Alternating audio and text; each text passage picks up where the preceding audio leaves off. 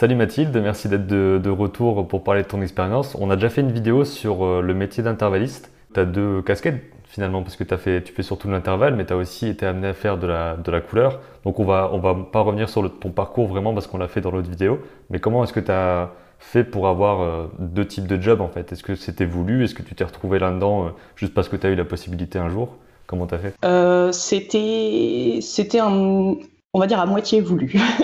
en fait, c'est que moi, je voulais vraiment. J'ai commencé par faire des intervalles parce que je voulais vraiment aller plutôt du côté de l'anime. mais c'est vrai que déjà à l'école, j'avais rencontré des, intervenants des intervenantes surtout. Étrangement, c'est surtout des femmes qui font ces métiers-là, euh, qui me disaient euh, on n'est pas tous obligés de devenir animateur euh, pur jus, à faire que ça. voilà, les intervalles c'est bien, la couleur aussi, c'est indispensable puisque ben, ben, ça, ça, finit d'habiller le, le, travail de l'animateur. Sans ça, on aurait bah, que du noir et blanc. Et du coup, c'est vrai qu'en sortant de l'école, j'avais un peu plus cette idée que c'était pas obligatoire d'aller absolument tout de suite dans l'animation, animateur, voilà, ah génial, j'ai eu mon diplôme et hop, je suis animateur, trop cool. Euh, du coup, c'est vrai que j'ai plutôt commencé par faire des intervalles. En fait, j'étais allée pour mon premier job à Paris, en rentrant à Angoulême, puisque moi, c'est là que, j'habite et qu'il y a toute ma famille et que je suis née. Euh, j'ai vu un post sur, sur Facebook, je crois, ou je sais plus comment, quelqu'un me l'a donné, enfin bon, qui euh, recrutait en fait beaucoup de personnes sur la série euh, Les culottés à tout un tas de postes différents. Et donc en fait, on avait le choix pour postuler. Euh, et quand j'avais regardé le, teaser et que j'avais vu l'animation sur le teaser, j'avais trouvé ça trop cool, mais je m'étais dit non, j'ai clairement pas les compétences. Par contre, je suis, j'étais, c'était vraiment mon deuxième poste, j'étais junior encore, donc je me suis dit non, l'animation comme ça, très, très, on va dire Looney Tunes, euh, je suis, suis pas encore capable de le faire. Donc, je m'étais dit, bah, je vais passer d'abord par la, couleur pour quand même travailler sur ce projet et, et, voilà, ce sera, ce sera chouette. Et, euh, et il ne pas manquer, euh, je suis devenu chef colo sur ce projet, donc comme quoi. donc ça veut dire que tu as, commencé par faire. Enfin, comment tu es devenu chef colo? Tu es devenu à partir de cette, de cette annonce, tu as, eu ce poste directement? Non, non, non, du tout. En fait, j'ai postulé en tant que coloriste puisqu'ils avaient déjà leur chef couleur. Euh, qui était un camarade de classe d'ailleurs, euh, et euh, qui, parce que lui en fait il avait travaillé sur le teaser justement, il avait été en stage sur le teaser et du coup ils l'ont rappelé pour pour la, la série, la production. Et en fait j'ai commencé coloriste et il s'est avéré que que mon camarade de classe il a dû partir en, c'était prévu, mais il est il est parti en résidence pour pour l'écriture de son film d'animation. On était trois coloristes à l'époque. Euh, et les, la, les réals et euh, la chargée de prod se sont demandé euh, qui pouvait, entre guillemets, remplacer mon, mon, camarade le temps de sa résidence, puisqu'après il revenait. C'était, je crois, l'affaire de quatre mois, quelque chose comme ça. Et voilà, et en fait, après, quand Alexis est revenu, on est restés tous les deux chefs, puisqu'on a eu beaucoup de renforts couleurs pour terminer dans les temps. Et donc, on, avait, on a réussi à faire en fait deux équipes couleurs parce qu'on était chacun sur des épisodes différents et, euh, voilà, ça s'est terminé comme ça. Du coup, j'ai dû faire euh, la moitié de la production en tant que coloriste et la moitié en tant que chef, quelque chose comme ça. Je sais qu'il y a des, par exemple, les chefs ou les superviseurs d'animation, tout ça, Parfois, ils sont aussi animateurs en plus de gérer l'équipe. Donc, comment ça se passait? Tu faisais aussi des plans en plus de gérer l'équipe? Comment ça, comment ça marche? Non, là, c'était différent. Je n'avais pas le temps de faire des plans. Ça m'est arrivé quelques fois pour euh, foutre des coups de boost, en fait. Euh, en plus, ils savaient que j'étais rapide. Euh, donc, ils se sont permis des fois de me demander pour que mon équipe puisse finir l'épisode à temps. Mais c'était quand même très compliqué. C'était fatigant pour moi. Et surtout, c'est que bah, finalement, en fait, mes plans, ok, je les faisais vite mais du coup, il y avait quand même beaucoup de retech parce que déjà, il n'y avait pas la double vérification où euh, moi, en tant que chef, je vérifiais toujours les plans avant de les donner au réal qui, elle, les revérifiait. Là, ça passait uniquement par moi, donc euh, c'était donné. Euh, et comme c'était toujours en plus dans des moments un peu de rush, bon, je vérifiais moins mon travail, disons. Et du coup, bon, on s'est rendu compte que c'était pas non plus super efficace de faire ça. Du coup, vraiment, moi, je, préparais les plans, je les donnais au coloriste, je les vérifiais et je les redonnais au, au réal. Comme ça, c'était plus fluide. Comment ça marche pour euh, faire un, trouver un poste en, colo en fait, ou plutôt euh, postuler une sorte de démo? Comment ça marche en fait? Tu dois faire une démo de, de colo, montrer des images fixes C'est comment? Moi, pour l'instant, j'ai jamais fait de démo de colo puisque j'ai j'ai en fait mes expériences en colo c'est un petit peu particulier. Là c'était mon premier poste en colo donc j'avais rien à montrer à part mes projets perso d'étudiants donc bon, ça c'est toujours la bande démo étudiant où bah, il y a du noir et blanc, il y a de la couleur, il y a un peu de tout et, Et voilà, ils m'ont fait passer un test. Bah, j'ai réussi le test et ils m'ont pris. Euh, mais en plus, le test colo des culottés était plus tourné justement vers de l'assistanat d'animation, puisqu'ils n'avaient pas encore bien calé leur méthode de travail. Donc en fait, j'ai fait beaucoup de clean dans le test colo. enfin, ah, c'était un peu. Bon, mais, euh, mais c'est pas grave, c'était chouette quand même. Et euh, j'ai eu un autre poste à Miou où là, pareil, c'était très particulier. Là, c'était vraiment très lié à l'animation. J'étais pas du tout nommée comme coloriste. J'étais vraiment nommée comme assistant animatrice parce que vraiment ça demandait des compétences d'animation puisque la couleur se faisait en même temps qu'on animait. Euh, c'est-à-dire que les animateurs, eux, ils faisaient tous les tracés noirs, blancs et tout ce qui était détail euh, sur le, projet, mais le noir, en fait, ça incluait aussi des ombres. Et moi, après, je revenais en tant qu'assistante animatrice et je devais refaire euh, tout ce qui était, ben, là, c'était directement de la couleur, l'uniforme du personnage, ses cheveux, sa couleur de peau, mais en l'animant en même temps, parce qu'on avait des références et qu'on faisait euh, globalement de la rotoscopie. Donc ça dépend du type de production aussi, de à quel point les métiers sont divisés ou sont combinés, quoi. Ben oui, voilà, et vraiment, le, ça dépend beaucoup du rendu couleur qu'ils veulent en fait, parce que il y a des choses autant ça peut juste être, euh, comme on dit, du pot de peinture, remplissage euh, facile, euh, clic, clic, clic, et après il y aura tout un traitement au compo. Autant des fois, les réals préfèrent que la, déjà la mise en couleur ait un, on va dire un cachet spécifique, et qui parfois ne peut être fait qu'à la main justement. On voit les coups de crayon, des choses comme ça, des coups de peinture. Voilà, et vraiment, vraiment le côté humain, parce que ben, le compositing c'est très bien, mais souvent ça rend le truc très, pas, pas forcément numérique, parce que ça, ça, fait des très jolies choses, mais bon, on sent qu'il y a un traitement ordinateur, on va dire ça mm. comme ça. Donc selon le, rendu, euh, voilà, soit la couleur est vraiment faite à la main, image par image, euh, soit euh, c'est plutôt des méthodes euh, où l'outil euh, informatique nous aide beaucoup et il y a des retraitements couleurs euh, par la suite. il y en a toujours de toute façon au niveau de l'étalonnage et tout pour, pour bien tout calibrer. Il y, a, il y, a, globalement deux grosses méthodes, on va dire de, enfin non, on va dire trois. Il y a la méthode pour les puppets où là la couleur est faite euh, très en amont, en fait, avant même que ce soit animé. Les animateurs animent la couleur, euh, la, la, la est en couleur, en fait. Et c'est fait au moment de la création de la marionnette par le, rig, où là, le, le, rigueur euh, se base aussi sur les designs et intègre la couleur. Il y a la, méthode image par image.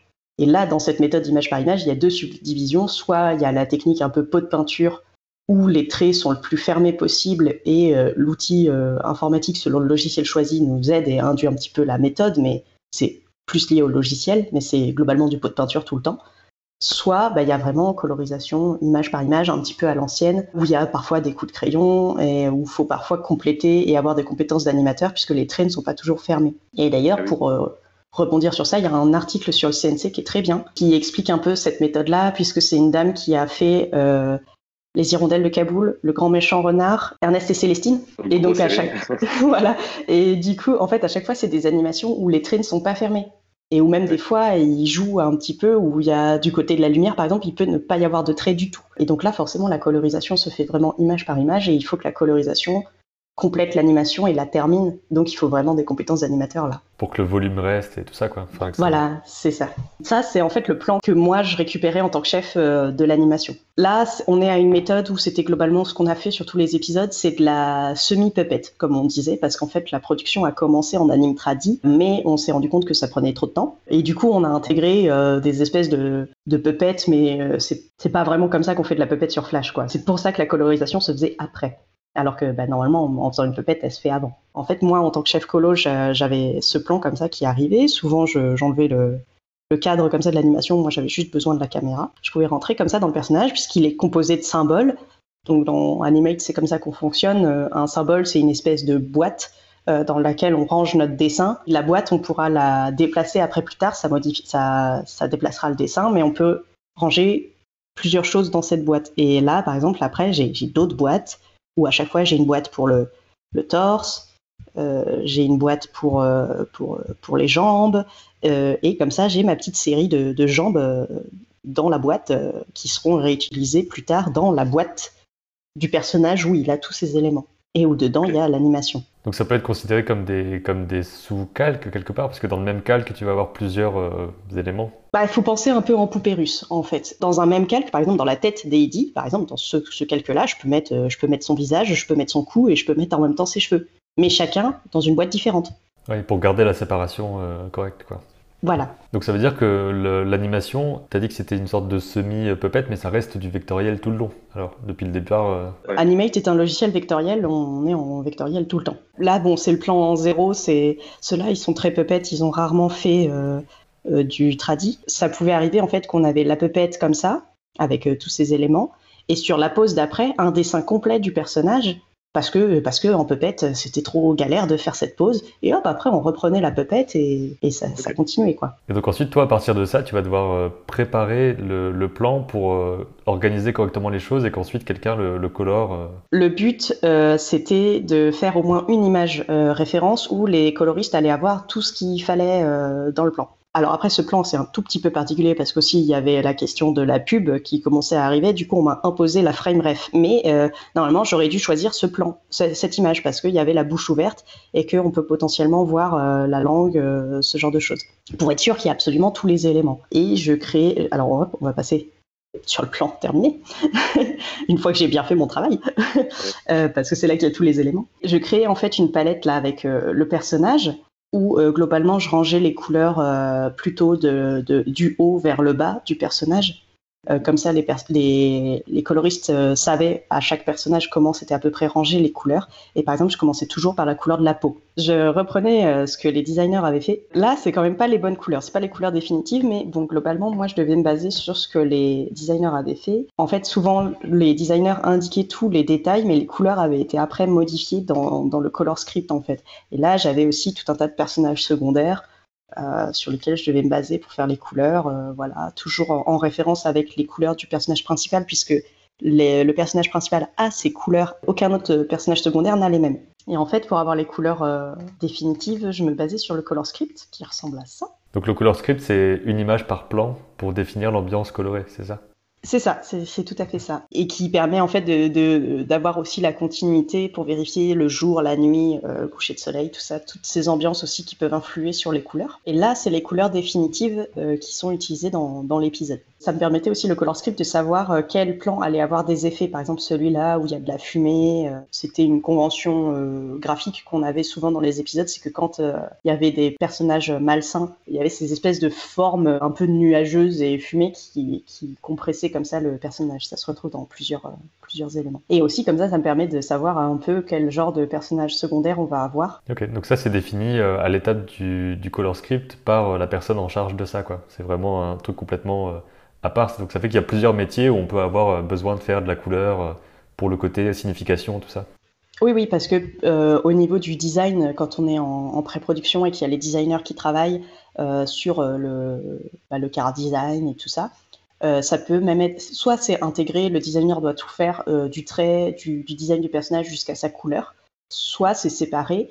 Et euh, là, en l'occurrence, c'était pas forcément séparé. Les designers, comme on a vu, avaient mis des couleurs en suivant les directives des réalisatrices, en plus, là, c'est une adaptation de BD, donc il y avait la, BD comme support. Il y avait quelque chose d'un peu particulier là dans, ce, dans ce, cette série, c'est qu'en fait, c'est à la fois du pot de peinture et à la fois du traditionnel image par image. Dans chaque boîte, en fait, là, c'est colorisé, mais euh, voilà, il y a le trait, c'est fermé, et en fait, je peux venir avec mon pot de peinture, hop, choisir, prendre la jupe, et hop, coloriser en un clic. Par exemple, là, c'est toi qui as fermé le trait ou c'est l'animateur qui a dû mettre un trait de couleur Là, c'est l'animateur qui l'a fait. Globalement, il fermait assez bien leur trait. J'étais censée, euh, hop, euh, venir, ah, c'est bien fermé, machin et tout, et me balader comme ça. Euh, hop, hop, hop, ah, là, c'est un petit peu, ah, j'aurais peut-être dû le reprendre. Et en fait, pour nous aider avec ça, on avait, hop, l'avantage de Flash, c'est qu'on peut faire des, on peut créer des scripts pour les gens qui savent un petit peu coder. Alors moi, je, ne me demandez pas, je ne sais pas comment on les fait, hein, je sais juste les utiliser. et en fait, moi, j'avais plein de petits scripts comme ça, donc réduire le trait, euh, pour pouvoir travailler euh, plus précisément, parce que là, le trait est, un petit peu épais, en fait. Est-ce que c'est est -ce c'est dit, euh, voilà, il faut que ça fasse tant de pixels et que automatiquement ça va te le mettre à tant de pixels? C'est ça, en fait. Euh, nous, on travaillait avec un trait, euh, en fait, on disait à, zéro, parce qu'en fait, ça met automatiquement la plus petite taille possible euh, du trait. Et en fait, une fois que j'ai fait toutes mes, mes, couleurs comme ça, je pouvais tout, tout sélectionner. Et là, je pouvais faire soit supprimer trait, parce que ça le supprime par contre complètement, et moi, j'aimais quand même bien le garder. J'allais, hop, là, dans mon pot de peinture, et là, à ce niveau-là, je sélectionnais la couleur du trait, hop, et là, je le mettais ici, avec ce petit outil ici, là, qui en fait le met j'ai toujours le trait, mais il est en alpha 0. On le voit plus. Ça aussi, ça dépend du rendu qu'on veut avoir, mais là, c'était un rendu où il n'y avait pas de, trait de contour au final. Quoi. Voilà, et en fait, euh, le seul truc qu'on faisait euh, euh, après, parce que bah, du coup, si on enlève tous les traits, on, ne voyait plus la jonction. Du coup, Bon, souvent on le faisait avant de supprimer les traits, mais voilà, dans, l'idée, en fait, on rajoutait un calque par-dessus, souvent avec ce petit script qui était copy layer timing, parce que ça, il n'y a pas dans Flash, en fait, on est obligé soit de le faire manuellement, et nous, on a créé un petit script pour ça, donc ça, fait comme dans TV ça copie euh, le timing du calque qu'on a sélectionné. Toutes les frames sont vides comme ça et moi je peux venir travailler euh, dedans. Et en fait, du coup, on, l'appelait Clean Line parce que bah, c'était clair euh, pour nous, mais voilà, c'est une nomination comme une autre. Et on prenait le, pinceau, hop, on le mettait en noir souvent. Il y a quelques fois où c'est en blanc et bon, il y a, des petits. Et du coup, en fait, on revenait tracer, tracer nos traits aux endroits appropriés pour, pour éviter en fait ce petit problème-là. Et là, du coup, il fallait avoir un tout petit peu de connaissance d'animation, parce que même si on pouvait suivre les traits des animateurs, euh, si on revient, le, trait, là, euh, là, par exemple, il était un peu petit. Donc tu vas l'allonger en prenant en compte euh, la forme que ça doit avoir et tout, d'où le fait que savoir animer, c'est pratique là-dessus. quoi. C'est ça. Et du coup, ce qui nous permettait de revenir ici, et je, je leur mettais une petite note, donc le numéro de la frame référence, pour qu'ils puissent y référer et regarder. Après, je leur disais aller à peu près aux alentours de 3. Et après, je mettais des, précisions autres. Euh, voilà, parce que les, cheveux, on voit bien que euh, des fois, ils passent derrière le, enfin, devant le cou et il fallait euh, jongler pour pouvoir le remettre derrière parce que des fois les animateurs s'étaient pas correctement séparés ou le cou par exemple pouvait peut-être se retrouver sur le calque du corps et fallait du coup le séparer ou des fois si c'était vraiment trop trop trop galère ça nous arrivait de refaire un calque comme on a fait le clean line là mais on l'appelait patch par exemple et on y allait au pinceau euh, directement pour que ça soit cohérent parce que des fois les symboles comment c'était fichu c'était vraiment trop galère de faire passer devant derrière machin et tout ça ça ne correspondait pas. Ça me pouvait marcher sur quelques frames, puis après, après ça marchait plus. Et par rapport à l'organisation des calques en eux-mêmes, est-ce que vous aviez un, code particulier J'imagine que c'est toujours le, même type de nom, etc. Est-ce qu'il y a des sortes de conventions, de nomenclature qui sont assez claires dans, dans toute production, ou est-ce que c'est vraiment chaque production qui a sa façon d'écrire euh, les noms des calques et d'organiser?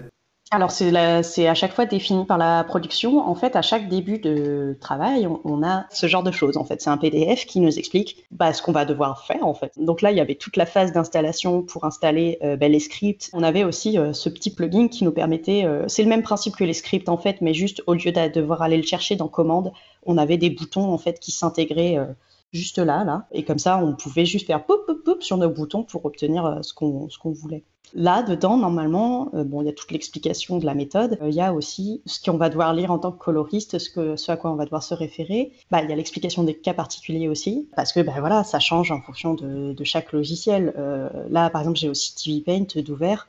Euh, avec un, projet perso. C'est pas du tout la même logique de, couleur, de mise en couleur. Il y a le pot de peinture qui est ici, qui est un peu le même principe, mais souvent en colorisation dans TV Paint, on n'utilise pas ça. On utilise ce petit calque magique là euh, en orange, qui est en fait ici le calque colo et texture. Je vais faire une petite démonstration. Tac. Euh, bon là du coup j'ai ma magnifique animation.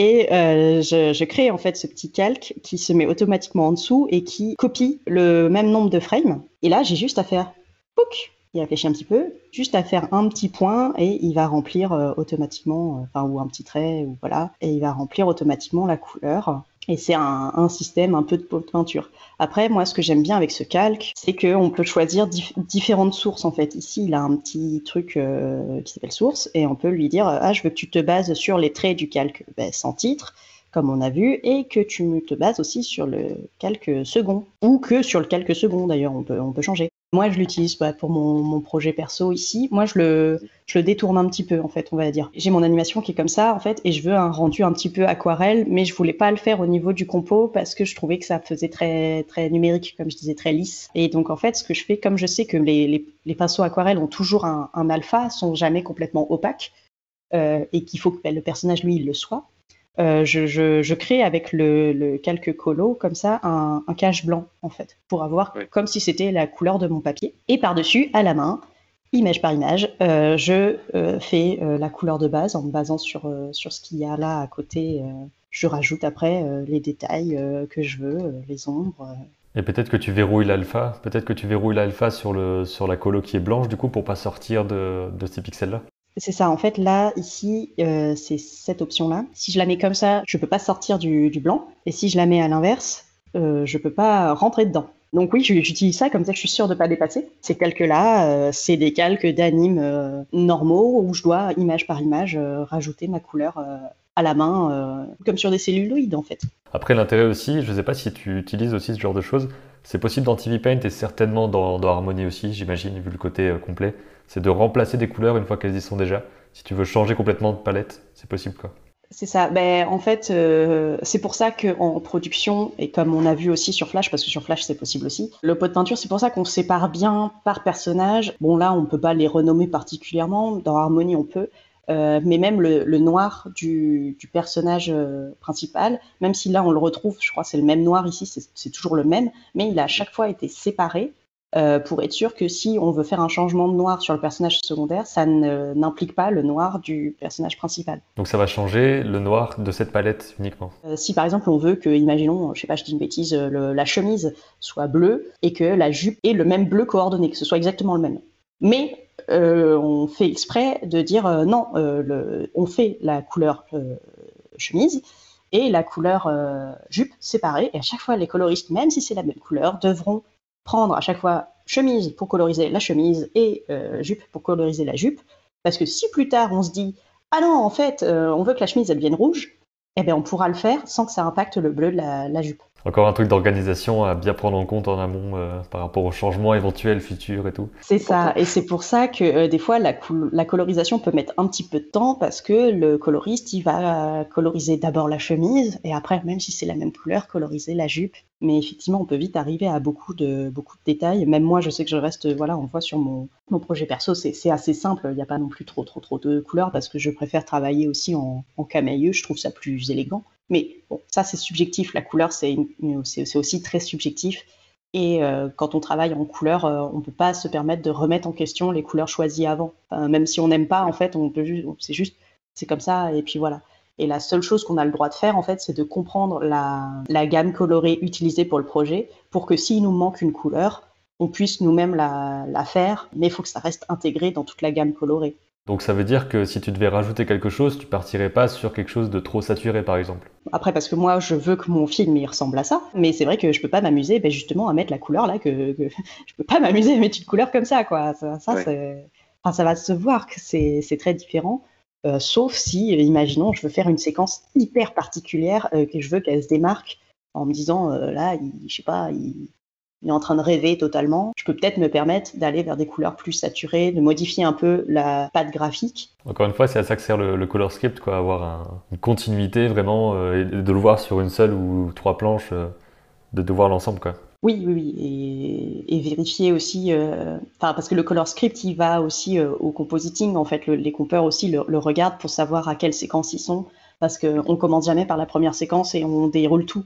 Euh, des fois, le, le compeur, on va lui donner une séquence qui est terminée. Euh, elle se trouve au milieu du film. Imaginons, je dis pas, je dis une bêtise, euh, en plein coucher de soleil, et c'est pas représentatif de tout le reste de la couleur du film. Et donc, du coup, c'est vrai que le color script, il, suit comme ça un peu toutes les étapes pour qu'on puisse avoir notre, notre, notre feuille de route et qu'on sache, ah, on est dans telle séquence, on est dans telle séquence, du coup, on est plutôt dans des gammes colorées comme ci, comme ça.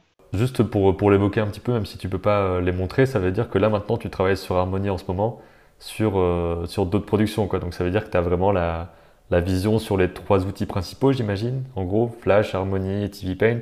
Je ne sais pas s'il y a d'autres logiciels qui sont utilisés pour la colo. Bah, en, France, en tout cas, oui. Euh, moi, j'en connais pas d'autres. C'est ceux que j'ai appris à l'école en plus. Après, sinon, ça va être du, traditionnel pur. Je sais qu'il y a des gens qui font des productions, surtout beaucoup à Valence. Je sais pas trop pourquoi ça se fait là-bas, mais il y a beaucoup de gens qui font des, courts métrages euh, à Valence qui utilisent beaucoup de, de, techniques traditionnelles, vraiment pures sur le papier. C'est une étape très chronophage, la couleur, surtout selon le rendu qu'on veut, selon si on veut utiliser beaucoup de compositing ou pas aussi, quoi parce que soit on décide d'avoir notre image pratiquement terminée, on va dire, euh, à la couleur, puisqu'il y a toujours une étape de compositing, mais euh, voilà, le rendu le plus final possible à la sortie de la couleur, comme on avait par exemple avec les culottés. Soit, oui, on fait un traitement couleur et après le compositing peut-être peut rajouter des textures, peut rajouter euh, je sais pas, ils peuvent, faire, ils peuvent faire tellement de trucs en même temps. Et je ne connais pas bien en compositing, mais ils peuvent peut-être rendre le trait un peu plus vibrant ou ce genre de choses. Ou, soit ça peut aller du coup très vite en animation et en couleur et très long au compositing, soit inversement, et le compositing n'a pas grand-chose à faire. Enfin, pas grand-chose. Oui, disons que c'est moins que ce que ça pourrait si c'était plus complexe, parce que dans tous les cas, tout est long, en vrai. Donc, euh, et, d'ailleurs, par, rapport à, par rapport à ça, tu parlais au tout début de, de quotas. Enfin, par exemple, sur les culottés, euh, il y avait combien de plans à faire, sur euh, combien de temps par plan? Si tu as une idée selon les plans, ça, ça dépend, j'imagine. Mais... Alors, ça dépendait vraiment des épisodes. On n'avait pas un nombre de plans par épisode parce que c'était tellement des histoires à chaque fois différentes qu'on pouvait pas se dire, OK, on fait des épisodes avec tant de plans. La seule constante qu'on avait, c'était que l'épisode faisait 3 minutes 30. Donc on savait qu'on avait 3 minutes 30 à coloriser en globalement une semaine. On avait à peu près une semaine par. Euh, on était. Alors au début, on était trois coloristes et on avait une semaine pour coloriser les 3, 3 minutes 30. Sauf qu'après, on s'est rendu compte que certains épisodes étaient beaucoup plus compliqués, d'autres, bien sûr, avaient beaucoup plus, par exemple, d'effets de lumière ou ce genre de choses. Ça, c'était très long à faire. Euh, à la couleur. Et du coup, on a eu des renforts. Moi, quand j'étais chef, j'avais une, équipe de quatre personnes. Et vraiment, sur les deux dernières semaines, on a eu un renfort de deux personnes. Donc, on est arrivé à six. Là, c'était toujours à peu près une semaine pour coloriser. Ça permettait aussi aux gens de souffler un peu, surtout ceux qui avaient commencé depuis le début. Euh, par exemple, Anna, elle était avec moi depuis le début. Elle avait passé un an, euh, un an à faire de la couleur. forcément, arrivée à la fin, elle était, elle, était rapide parce qu'elle savait ce qu'elle faisait depuis un an, forcément. Euh, comparé aux, nouveaux, disons, qui étaient venus en cours de route. Euh, mais en même temps, elle était fatiguée. Donc du coup, il faut un peu contrebalancer ça. Et euh, les quotas, en fait, étaient un petit peu définis en fonction de ça. moi, en tant que chef, je devais choisir quel plan je donnais à quelle personne en fonction de ce que je savais de leurs compétences et, si possible, de leurs préférences. Parce que c'est quand même plus agréable de travailler sur des trucs qu'on aime. mais, mais bon, après, on est aussi obligé de faire en fonction. Euh, euh, je sais que quand il y avait euh, des gens qui adoraient un, parce que la plupart des gens avaient quand même lu la BD avant de commencer sur ce projet, il y avait des, des, personnes, par exemple, qui préféraient un personnage par rapport à un autre sur certains épisodes. du coup, quand ils me disaient ouvertement, ouais, oh, j'adore Clémentine, ah, je veux trop faire ses plans et tout, la femme à barbe, trop bien bah, j'essayais de leur donner aussi un petit peu les, ce qu'on appelle les money shots, c'est-à-dire les, les, plans qui sont euh, visuellement difficiles, mais euh, très beaux en fait. Euh, dans le dans le dans l'épisode, on se dit ah c'est là que c'est là qu'on a mis l'argent justement, c'est d'où le nom. Même si c'est pas tout à fait vrai, mais voilà, dans, dans l'idée c'est quand même des plans qui coûtent plus cher à produire parce qu'ils sont plus plus difficiles. Quand on dit plus cher à produire, c'est plus long à faire, en gros. Voilà, c'est ça. Parce que du coup, le, technicien qui va travailler dessus va, passer plus de temps à, le coloriser parce qu'il y a plus d'éléments, il est plus long, euh, euh, il y a des effets. Euh. par exemple, il y a un épisode de Mae Jemison. Elle rentre de l'école et elle se précipite devant sa télé pour regarder Star Trek. Elle l'évite, il y a le canapé qui l'évite, la télé aussi, le personnage, puis il y a des petites étoiles, des machins, des, des bidules, des FX. Ça, c'était le money shot parce que il y a plein d'éléments qui bougent en plus tout le temps. On peut pas réutiliser comme ça facilement. On peut pas faire un pot de peinture et ça colorise 10 frames. Fallait vraiment faire image par image. Euh, le personnage, le canapé, la télé, les, les FX, les étoiles. Euh. Et du coup, euh, il y a aussi à la fin hop, une ambiance colorée qui change d'un coup, qui devient beaucoup plus bleutée, triste. Et elle a été sortie de son cocon Star Trek et que c'est en plus une, nouvelle violente. Ben, c'est Anna qui l'a fait et je crois qu'elle a passé trois jours dessus, peut-être je me souviens plus bien, mais parce que j'étais pas chef encore à l'époque, mais euh, je colorisais à côté. Euh, et je pense qu'elle a dû passer, oui, sans doute la moitié de la semaine euh, à travailler dessus pour le, pour le faire. Alors qu'il y a des plans où il n'y a pas grand chose à faire, enfin ça dépend quoi. Voilà, il y a certains plans, moi je sais que je faisais certains plans en une après-midi. Mmh. Voilà, ça, ça, dépend vraiment de la difficulté, du, de la longueur du plan. Et c'est pour ça qu'on se basait plutôt sur la durée de l'épisode total en fait, parce que euh, voilà, on mettait des codes couleurs sur les plans. Vert, c'était très facile. Jaune, c'était un petit peu, un petit peu moyen. Orange, ça commençait à être euh, compliqué. Et rouge, c'était les, les money shots et les plans hardcore euh, avec plein d'effets, plein de lumière, plein de trucs. et, du coup, en fait, en fonction de ça, on essayait toujours de faire une évaluation en fin de semaine pour, pour savoir après à quel plan on allait donner à qui aussi. ou on essayait de faire une moyenne du nombre de secondes produits par la personne dans la semaine. Et euh, on était, pour être à peu près bien, on savait que les gens devaient produire euh, environ, par personne, hein, environ 13 à 15 secondes par euh, jour de couleur. Ce qui est euh, difficile quand même à faire, puisque comme je disais, Anna, elle a passé trois jours sur un plan. Le plan, je crois, a usé une vingtaine de secondes. Bon, si on ramène ça au jour, elle a, clairement pas fait 13 secondes par jour, du coup. Enfin, c'est un petit peu difficile, mais c'est juste pour avoir un peu une vague idée pour qu'on puisse savoir où on doit aller et quel plan on doit donner à qui par la suite, pour rester quand même dans, les temps. Comment se passe la, journée de quelqu'un qui fait de la colo? Bah, C'est assez répétitif, c'est vrai, mais bah, moi, comme je disais dans l'autre vidéo, ça me dérange pas forcément les trucs répétitifs parce que pour moi, ça a un côté très méditatif. Surtout quand on arrive vraiment à être à l'aise, en fait. Je veux dire, forcément, sur les premiers mois, c'était un peu plus compliqué, mais euh, moi, je sais qu'au bout de trois mois, euh, je, même les fois où j'arrivais en retard, je m'inquiétais pas parce que je savais que en fait euh, j'allais tracer quoi. Je savais ce que j'avais à faire. C'était euh, c'est souvent par étapes. Donc du coup en fait à chaque fois on recheck nos mêmes étapes. On est en mode alors j'ai fait ça, j'ai fait ça, j'ai fait ça. On avait en plus pour les culottés c'était très bien. Ils nous avaient tous fourni un petit un petit cahier avec un stylo. Comme ça on pouvait noter nous-mêmes pour savoir où on en était euh, de notre point de vue à nous.